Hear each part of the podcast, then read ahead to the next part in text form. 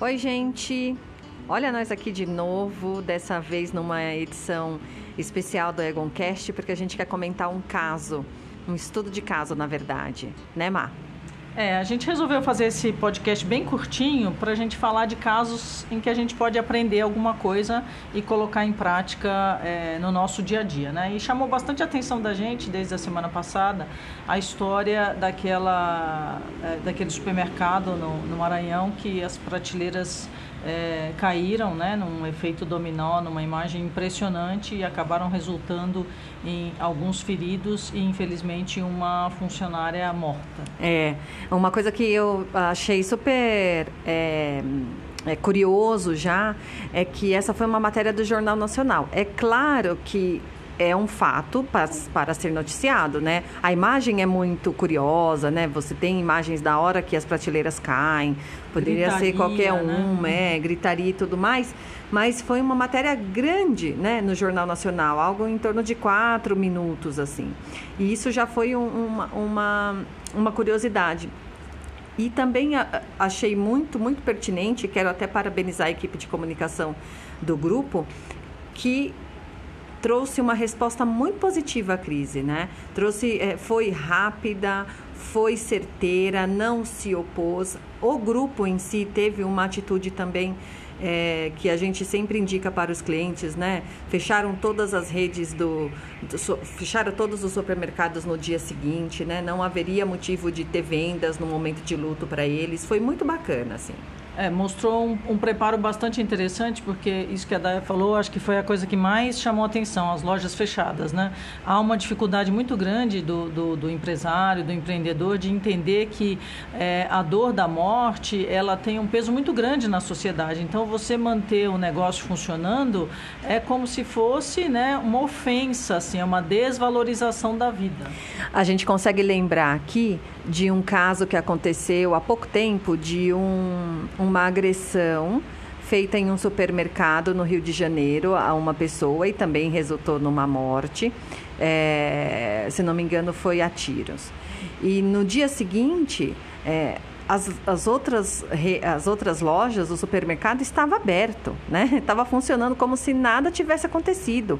Um dano gigantesco à imagem, que eles nunca vão conseguir reparar. É.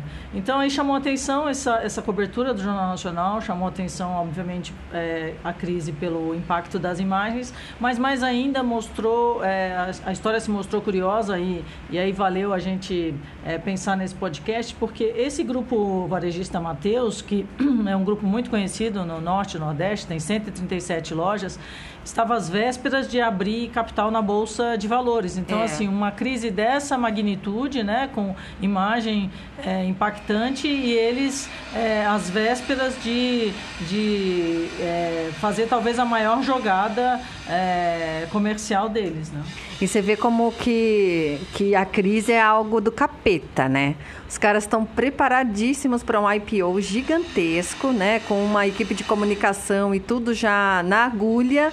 E aí me vem uma crise. É por isso que a gente reforça aqui. A gente teme a crise. A gente teme, mas a gente tem que saber trabalhar com ela, porque ela pode acontecer de um dia para outro. E ela acontece, né, Lady Murphy, sempre nos piores momentos.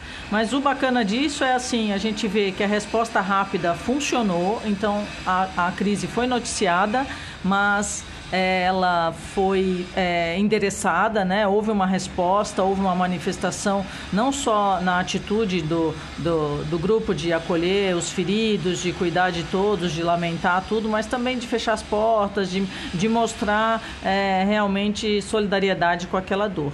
Então eles responderam rápido, a gente vê que eles estavam preparados. E agora, outro aprendizado, assim, mesmo é, nos grandes jornais que noticiaram depois do IPO, a crise é mencionada, mas ela é mencionada é, inacreditavelmente como uma fatalidade, né? Que é o que é mesmo, né? Não quer dizer que a rede de supermercados é, seja uma rede precária, ou seja, é, as prateleiras não sejam seguras, porque caiu isso, né? Foi um acidente, né? Então, eles manejaram tão bem a crise, como a gente sempre deseja que aconteça, que é, mostre que foi um acidente, que foi uma coisa que foge do padrão de comportamento da, da empresa. É, a, a, a gente eh, divulga, é, não divulga, a gente fala aqui que foi uma, um gerenciamento de super sucesso por conta disso, né?